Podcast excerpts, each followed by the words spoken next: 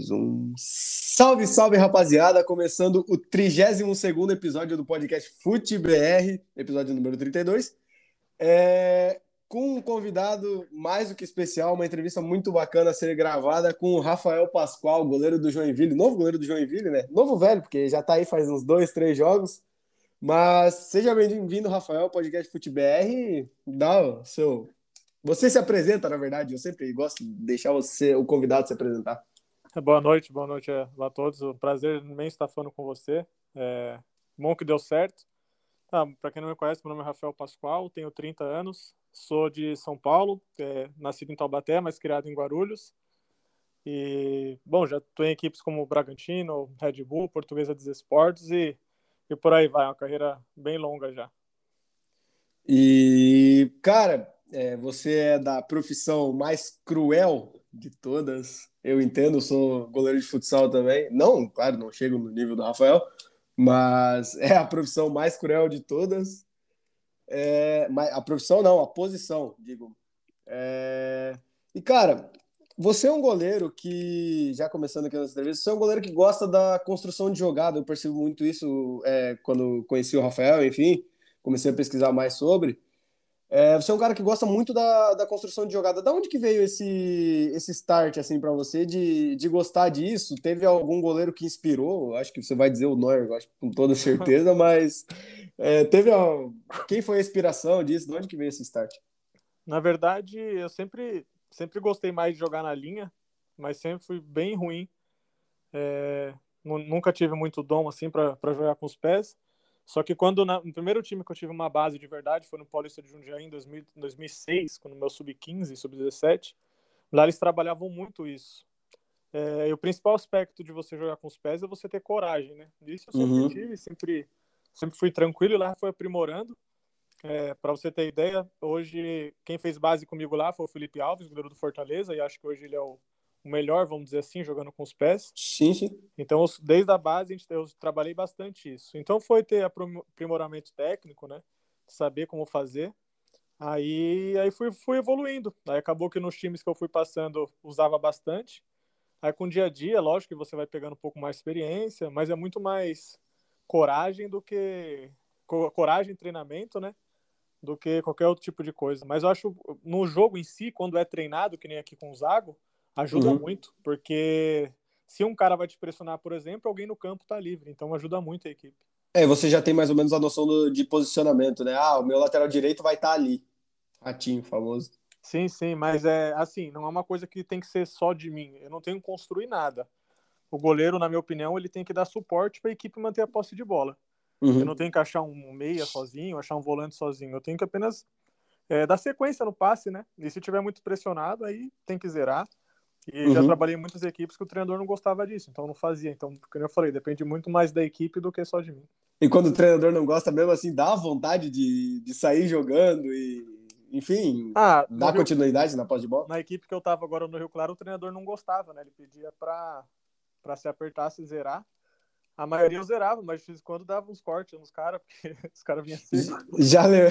já levou algum xingão por causa disso? Ah, para ser sincero para ti, não, assim, porque vai, você toma quando você erra. Teve um jogo aqui do uhum. Jack que o cara me impressionou, que, que quase saiu gol. Foi a primeira vez, assim, que, que quase. Contra a Moré, contra Moré. Foi, foi. Foi a primeira vez na minha carreira que quase aconteceu isso. Tava assistindo. Inclusive, foi, matou do coração. Foi, foi, pô. Foi uma situação inusitada, né? É... Deu tudo certo, deu tudo não, certo. E três pontos. Deu tudo certo. Três mas é uma pontos. coisa que pode acontecer. Quando você Sim. arrisca muito, a, capa, a possibilidade disso acontecer é muito grande. E, cara, você falou que ano 2006 do Paulista? Isso.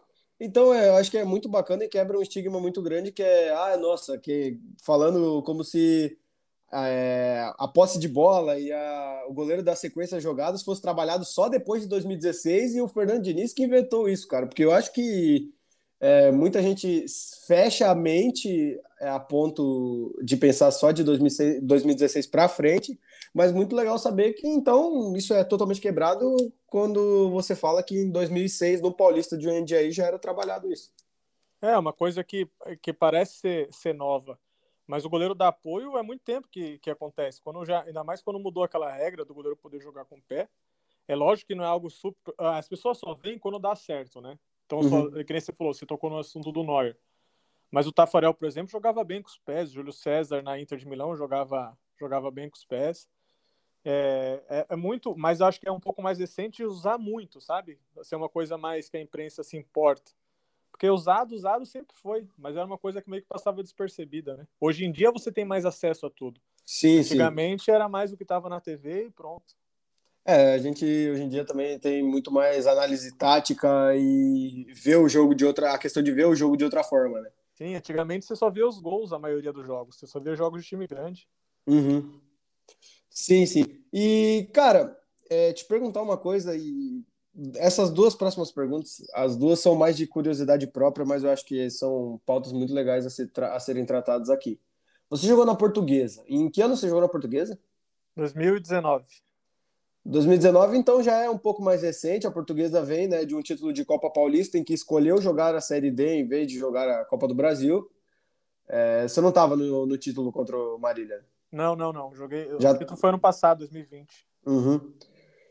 E então, cara, te perguntar, o ambiente da portuguesa ainda é tumultuado? A portuguesa é um time muito grande, né? O ambiente ainda é tumultuado pela questão de 2013?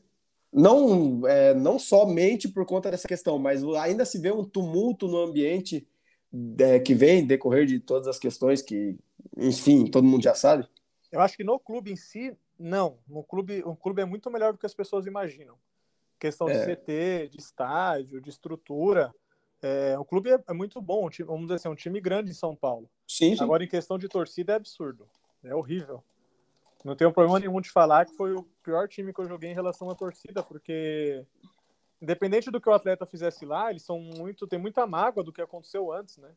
Então a torcida é muito machucada. Então qualquer coisa negativa que acontece, eles jogam acabam jogando os atletas para baixo, jogam o time para baixo. Então se hoje você acompanha o Instagram, por exemplo, qualquer resultado da portuguesa, em coisa de dois minutos, tem mais de 200 comentários só xingando, reclamando. Batendo na mesma tecla dos anos atrás, você disse? É, por, por, causa do que aconteceu, porque o time caiu sim, tanto, sim. né? Então uhum. a, a, torcida espera que seja um time de Série A, mas hoje é uma realidade diferente. Sim. Então, por exemplo, meu pai e meu avô são torcedores da portuguesa. Então acaba que eu sempre meio que estou acompanhando, assim, vejo que, o que acontece lá. Uhum. E... É, inclusive a portuguesa pode ser adversário de Joinville, quem sabe numa possível decisão da, da Série D. Ah, já aviso antes, pegar a portuguesa, nós não toma gol, isso eu garanto. Cara, isso aqui tá gravado. Eu vou cobrar. Pode cobrar, pode cobrar. Ó, oh, gostei da confiança do meu goleiro. Aí sim, hein? Não, e, cara, a portuguesa venceu. A portuguesa venceu o Santo André agora final de semana de 1 por 1 a 0 Tava passando, até acompanhou um pedacinho do jogo. Sim, eles têm um grande time. Isso, isso a gente não pode. A gente fala enchendo o saco assim mas é um time que já era bom na Série 2, apesar das críticas que são normais lá. E eles reforçaram bem, trouxeram jogadores do Água Santa que teve acesso. É um time que vem forte, é um grande candidato ao acesso também. É, e, cara, você saiu muito bem dessa pergunta da portuguesa. E agora eu vou fazer outra pergunta. É, também de curiosidade própria, mas eu acho que é muito legal para a galera saber. Qual a sensação? Você, em algum momento da sua, da sua carreira, certeza que foi reserva em algum momento, e eu não estou nem desmerecendo, porque todo goleiro já foi reserva. Uhum. É, já chegou a ser terceiro goleiro? Já, já fui, já fui todas, todas as posições você imaginar. Qual é a sensação de um terceiro goleiro? É, é, que goleiro reserva ali, ele sabe que ele vai entrar se o titular não puder estar em campo. Uhum. É porque lá fora a gente vê muito revezamento de goleiros, e eu acho que aqui no Brasil tem muito pouco isso. Mas é, o, o, terceiro goleiro consegue se sentir importante no elenco, ali no dia a dia, a, apesar de não estar sendo relacionado às vezes, ou de, entre aspas, porque você tem uma noção, né? Ah, eu sei que eu vou ter oportunidade, eu acho que eu não vou ter oportunidade, eu acho que você tem essa noção. Qual é essa sensação, assim, de ser o terceiro goleiro, o goleiro reserva? Eu falo muito para os meninos hoje em dia, eu nunca me senti confortável com essa situação. Eu acho que esse é o primeiro ponto que um menino que hoje é terceiro, segundo, quarto, ele não pode se sentir confortável. Quando eu falo nesse aspecto, não é ele querer ser titular a qualquer custo. É ele querer trabalhar mais, principalmente para ele. Uhum. Não se importar tanto com as coisas que acontecem ao redor, porque você não vai ter o mesmo prestígio, não vai ter a mesma atenção que um goleiro titular tem. Então, já passei por isso muitas vezes. Você acaba sofrendo um pouco, mas se você tem um objetivo na vida, tem uma mente forte, você tem que passar Porque tô, tenho certeza que todo mundo já passou por isso. Eu cheguei no Bragantino como o sexto goleiro, vamos dizer assim. Uhum. E vamos supor, em, um mês depois eu era capitão numa, numa Copa Paulista, é, mais um mês depois eu era segundo goleiro numa Série B e no ano seguinte eu fui titular. Uhum. Então é não desanimar, porque você não vai entrar em coletivo, você vai sempre ficar de fora, mas é trabalhar, porque em todas as posições dá para enganar um pouco. Agora o goleiro não engana, né? Porque na hora que vem um chute ali é simples, ou você pega ou você não pega. Então, se você tá melhor, por mais que um treinador não goste tanto de você, se você tá melhor, você acaba tendo oportunidade. Sim. E o treinador de goleiros tem influência nas escalações dos goleiros? Aí depende do, do clube, mas a maioria tem sim. É porque tudo bem, a última palavra tem que ser do treinador, enfim, mas eu acho que o treinador de goleiros tem que ter também a, a sua palavra e vamos supor, 51, na questão do goleiro, 51% do treinador e 49% do, do treinador de goleiros. Acho que também tem que ser, ter a sua, a sua importância. É, com certeza. Eu, eu acho que o treinador, treinador de goleiro tem que ser bem mais ativo no, nas opiniões que ele dá. Uhum. E coisa que a gente não vê muito, pelo menos eu não vejo, do, do que eu acompanho de bastidores, enfim. Do meu Globo eu não, não vejo.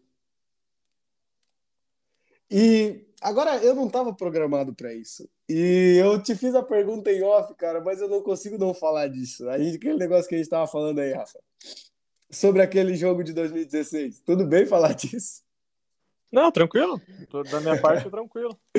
Cara, para quem não sabe, para quem é de Joinville, se você que está ouvindo isso aqui, se você estava na Arena Joinville naquela terça-feira frienta, em que o Jael perdeu dois pênaltis contra o Bragantino, o Rafael estava lá e ele era goleiro reserva do Bragantino. Cara, como foi? É, vocês do Bragantino, assim, vocês tinham noção do que estava acontecendo, de tudo aquilo? Porque não, né, o Jael perdeu dois pênaltis aquele ano, o Jael desandou a fazer, fazer gols naquele ano, tanto que depois ele foi parar no Grêmio e foi campeão da Libertadores. Uhum. É, vocês tinham, assim, o que vocês pensavam? O que passava por vocês, né? Enfim, não só você, mas todos os jogadores do Bragantino na época. Não, aquele jogo os dois times estavam brigando para não cair, né? Uhum. Então era um clima de final. Eu gostei bastante aqui do estádio, o estádio estava bem cheio, um estádio bonito. É, foram essas coisas que me marcaram bastante. Nosso time tinha muito desfalque, então jogou muito garoto, principalmente na, na parte defensiva. Então a gente já sabia que a gente ia sofrer um pouco na partida. Os pênaltis, para ser bem sincero, eu acho que é uma coisa que acontece. Por exemplo, bater no meio normalmente dá certo, foi uma decisão dele. Uhum. E o segundo pênalti, ele achou que o Renan ia mexer, né? Porque ele esperou no primeiro. E o Renan foi, foi muito bem no lance. Então, acho que, infelizmente, hoje, estando do lado do Joinville, aconteceu aquilo, mas acho que faz parte do futebol. Eu acho que torcedor e para quem acompanha no dia a dia, quem está no clube, tem que cobrar muito de jogador. Acho que nem cobrar, né? Mas acho que o jogador tem que incentivar ele a correr, é, tem que cobrar ele a dar o máximo dele. Agora, erro técnico, por exemplo, errar um gol ou tomar um gol, o jogador não quer errar um pênalti, o goleiro não quer. Claro, claro que não. Sim, sim. É, então, acho que é uma coisa que, que acaba acontecendo, entendeu? E você não achou que o estádio ia vir abaixo quando ele perdeu o segundo pênalti? ah, na hora ali, como tava contra no dia, você nem se importa muito, você fica mais feliz porque as coisas estão dando certo pro seu lado. Sim, sim. É, mas enfim, o resultado não foi bom para nenhum dos dois, né? É, naquele ano o Bragantino caiu também, ou não? Caiu, caiu, caiu os dois. É, na, lembro claramente, assim, da imagem do pênalti do Jael e na última rodada Náutico e Oeste, o Náutico lutando para lutando para subir para a Série A, me perde o jogo para o Oeste na última rodada dentro de casa com a Arena Pernambuco lotada e se o Náutico vence ali tinha salvado o Joinville. É, nossa, nem, nem sabia desse, desse ponto. Ah o Oeste estava brigando para não cair e aí na última rodada o Náutico podendo subir era só ganhar o jogo. Na verdade estava brigando junto com o Vasco para subir, ah. era alguma coisa assim. Mas ah, o Náutico tinha que vencer para subir. Eu assisti esse jogo, o Felipe Alves era o goleiro do Oeste. E aí, pois é, e aí o Oeste vence o jogo na Arena Pernambuco. Eu acho que dá até, se eu não me engano, confusão com a torcida do Náutico depois do jogo. Sim, sim. Foi um o, negócio assim era impressionante. O treinador, não... Era o Diniz, treinador do Oeste. Do Oeste? Aí, ó, não gosto mais do Fernando Diniz. Infelizmente é, faz parte. Faz parte, não, faz parte. E voltaremos, se Deus quiser. E agora falando, cara, é, vamos falar de coisa boa, vamos falar da grande campanha do, do Rio Claro né, nesse ano da, do Paulista Série A2. E, cara, confesso que pesquisando ontem, eu dei uma olhada né, no Instagram do Rio Claro, enfim, nas postagens. E, cara, mesmo não tendo acesso, eu vi muita palavra, muitas frases, enfim, motivacionais da torcida, agradecendo pelo esforço e dando parabéns pela campanha do Rio Claro, sendo que o Rio Claro também é um time que recentemente, até acho que se eu não me engano, 2012, jogou, se eu não me engano, na primeira divisão. Então, pô, bacana demais ver que a torcida entendeu e viu que o time foi bem ter chegado até ali, mesmo não conseguindo o acesso. Você que estava lá dentro pode falar um pouquinho melhor sobre isso. Então, é, tem coisas que as pessoas às vezes não têm, não têm muita noção, né? A Série A2, ela é muito competitiva, porque ela tem dinheiro da, da televisão, né? O campeonato passa na Sport TV, então é muito competitivo. Uhum. É muito melhor que muitos campeonatos de Série A1 de outros estados. E quando Com se começa certeza. uma Série A2, você sabe quem tem dinheiro a mais. E vamos dizer assim, colocando no papel, tinham 10 equipes que tinham muito dinheiro, é, mais duas equipes mais ou menos, e umas três, quatro equipes que tinham pouco. Um deles uhum. era o Rio Claro. Então, antes de começar o campeonato, a gente era a equipe que ia lutar para não cair. Era, tinha muita dificuldade. Então, e a gente, a gente sabia disso. O próprio a torcida, o próprio elenco, sabia que não tinha dinheiro por fora. Era o dinheiro que tinha ali pronto. E o Rio uhum. Claro hoje não é uma equipe estruturada. Isso, para quem, pelo menos para os torcedores lá, eles sabem disso. Uhum. Então, começamos um campeonato pensando em não cair e classificamos em terceiro. Então, foi uma foi bem surpreendente dentro de tudo que a gente tinha, né, como visibilidade para o campeonato. E chegamos na semifinal, perdemos para o Água Santa, que na minha opinião era, era a melhor equipe do campeonato, e perdemos naquela, quase quase subindo. Então Sim. eu é, não tive acesso, mas eu me sinto vi vitorioso, me sinto um, um campeão. Eu falei isso no vestiário. Há muitas formas de você ser vitorioso, há muitas formas de você ser campeão numa equipe. E lá a gente foi, a torcida entendeu, o elenco entendeu, lógico que a gente queria o acesso, mas tem que entender que futebol não é só querer, não é só fazer, tem coisas que fazem diferença. A equipe do Água Santa era melhor que a nossa. É, não em muitos aspectos, mas, por exemplo, no aspecto técnico, tinham mais opções de jogadores, então era uma equipe difícil de ganhar. Uhum. Mas dentro do que a gente tinha como, como, como estrutura, vamos dizer assim, não como equipe, porque a equipe se fortaleceu, a gente chegou bem longe e todos lá se sentiram campeões, inclusive a torcida. É um clube que eu é. tenho muito orgulho de, de ter participado e uhum. jogado. É, e como eu disse, a torcida pegou bem. Né? É que por muitas vezes a gente vê, né? Vamos supor, vou dar um exemplo, vou colocar como se o Rio Claro não tivesse subido é, com a mesma estrutura e as mesmas questões que você falou, a torcida também tem. Existem torcidas que ficariam no pé e, vamos supor, criticariam por não ter subido. Eu achei muito bacana de verdade ver que a torcida do Rio Claro apoiou mesmo nesse momento. E a gente pode dizer, né? Rafael Pascoal é o melhor goleiro da Paulista Série 2, com todo respeito aos outros. Não, tiveram, tiveram outros grandes goleiros. Eu, eu consegui ter números bons, fui o goleiro com mais clean sheets na primeira fase. É, mas, enfim, não conseguiu acesso e acaba não sendo tanto tão marcante, né? Mas com tudo isso que a gente conversou sobre a parte financeira, sobre as equipes que tinham, é, eu acho que eu fiz uma boa campanha. Acho que isso, isso que é o mais importante. A gente sempre quer ter prêmio individual, Uhum. O principal, principal prêmio para mim é o coletivo, e por mais que não tenha vindo da forma que a gente queria, de outras formas veio. É, na nossa vida a gente não tem que pensar só no exatamente no que a gente quer. Que nem eu falei antes, há muitas formas de ser vencedor e há muitas formas de ser campeão. E às vezes você se fortalecer numa equipe, você marcar história, você ganhar mercado, enfim, são coisas que são acabam sendo mais importantes do que do que outras que que acabam uhum. É, e nessa de ganhar mercado, eu acho que na sua cabeça você já imaginava que ao fim da, do Paulista Série 2 viria alguma proposta assim. Eu acho que não, não é modéstia e você não está se achando por falar isso. Mas com a boa campanha e, enfim, eu acho que você já imaginava que viria alguma proposta assim. Né? Ah, a gente sempre, a gente sempre espera, né? Somente se manter atuando quando você faz um campeonato bom. Uhum. E a proposta do Joinville veio bem antes de acabar a primeira fase. Ah, já tinha vindo antes, então? Já, já, já. Já estava tudo certo bem antes. É... Pô, então você foi bem profissional em continuar e fazer a campanha curricular. Não, sim. Eu falei para eles aqui que, que não mudaria nada a minha situação de lá. Então resolvi primeiro, primeiro uma história. Até tive uma contusão no começo do segundo, da segunda fase lá. E continuei jogando do mesmo jeito. Podia ser que eu chegasse aqui machucado, mas a cada fase da sua vida você tem que completar ela da melhor forma. Se eu uhum. falasse lá para os caras que eu não queria jogar por causa disso, eu não ia me sentir bem. E Sim. a principal coisa que você tem que deixar de legado não é estar tá jogando sempre bem. Porque eu sempre, o que, pelo menos é o que importa para mim, é que não importa, por exemplo, se eu for embora do Joinville hoje e o pessoal falar assim, mano, o Rafael é um goleiro horrível, o Rafael foi muito mal. O que me incomodaria era se falasse que eu sou uma pessoa ruim, que eu não sou um cara que me esforça. Uhum. Não, é realmente, realmente muito bacana, mano.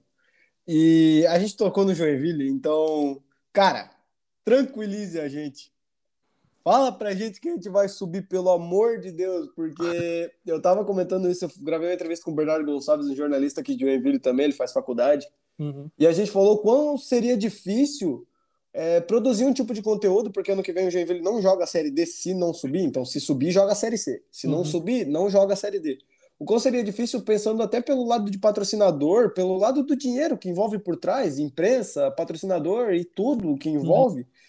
Tendo apenas três meses de calendário e uma Copa Santa Catarina no final. Então, por favor, fala pra gente que a gente vai subir, pelo amor de Deus. Olha, falar exatamente que vai subir eu não posso falar. Não, claro, cara. Assim tô... como eu não posso falar que a gente vai ganhar um jogo. Eu posso falar de aspectos de, de equipe que, que pode acontecer. Minha opinião pessoal é que o, Joinville é muito estruturado, é, principalmente se tiver ajuda de, de, de, da parte externa, de torcedor, entender que o momento não é, não é maravilhoso, mas que precisa de ajuda de todos. É, muito dentro disso que eu falei do Rio Claro, né? Gente, qualquer ajuda que você tem, qualquer palavra que incentive, mesmo, principalmente nas situações ruins, é muito positivo, porque, porque no final de tudo é todo mundo que sai ganhando com isso.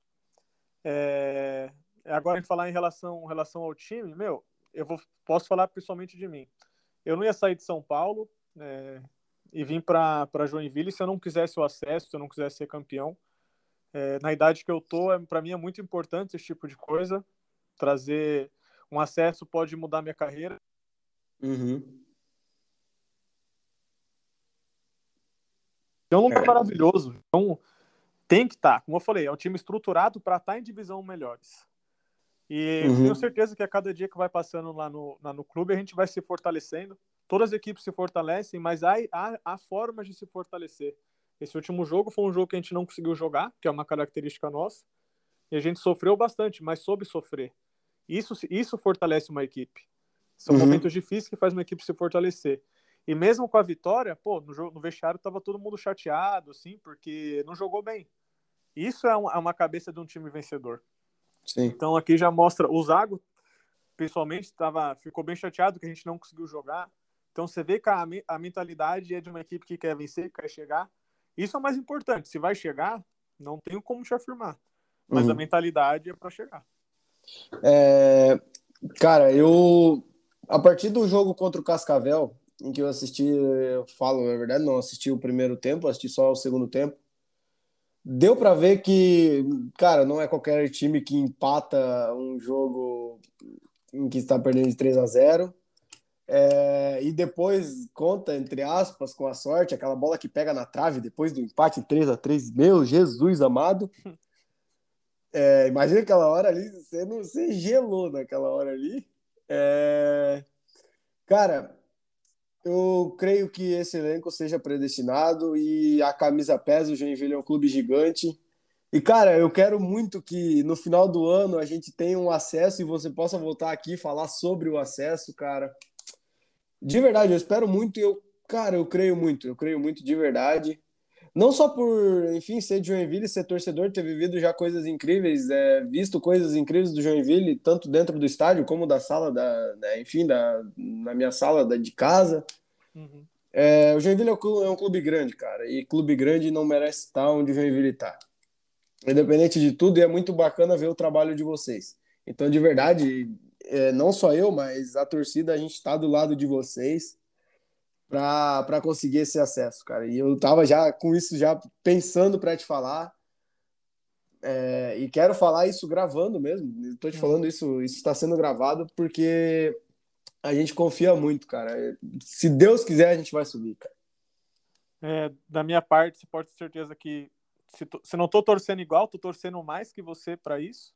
Uhum. E tô vivendo intensamente. É, dando o meu máximo como atleta, como pessoa, para fazer as coisas acontecer. Se dentro de campo, fora de campo, de todas as formas, para que tenha para que tenha um acesso, como eu falei, é um clube estruturado que merece que merece estar numa série C, a primeiro, no primeiro passo, né? E logo Sim, logo degrau por degrau. A, não adianta a gente querer atropelar as coisas. Uhum. E agradeço a torcida, agradeço a recepção de todos aqui na cidade. É, só peço muita ajuda, muito. Porque a gente vai precisar, né? A Série D não é só parte técnica, é não. das divisões mais É isso mesmo. Uhum. Então, às vezes, um palavra, uma palavra de incentivo faz muita diferença para um grupo igual o nosso. É, eu sempre bato nessa tecla sobre a Série D. Eu sempre falo, cara, é muito mais difícil você é, conseguir o acesso da Série D do que ir para a Libertadores de uma Série A. É muito mais difícil. Também acho. São mais times, é, são times diferentes, não dá para você estudar tanto. Uhum. Mas, é, você mas... não tem acesso. É, é, isso, cara. Você não tem acesso. Mas, mas acho que dar, com um trabalho certo. vai dar tudo certo, cara. Com um trabalho bem feito aí, eu vejo isso bastante no Leandro Zago.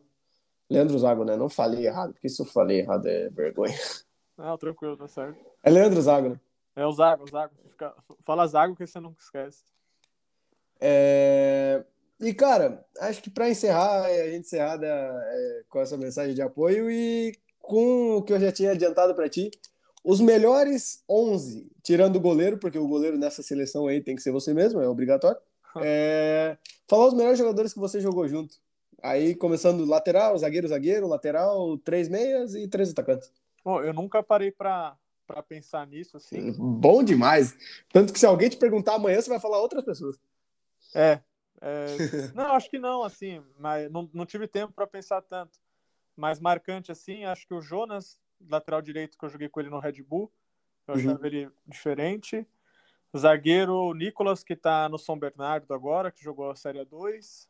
O Marquinhos, que está na seleção brasileira também. Jogou junto contigo? Joguei no, na base do Corinthians. Tá válido, válido. Base também vale. Sim, sim, mas pô, um cara desse já, já dava pra ver que ele era diferente. Você tava junto quando ele fez aquele gol do meio de campo? Não, não.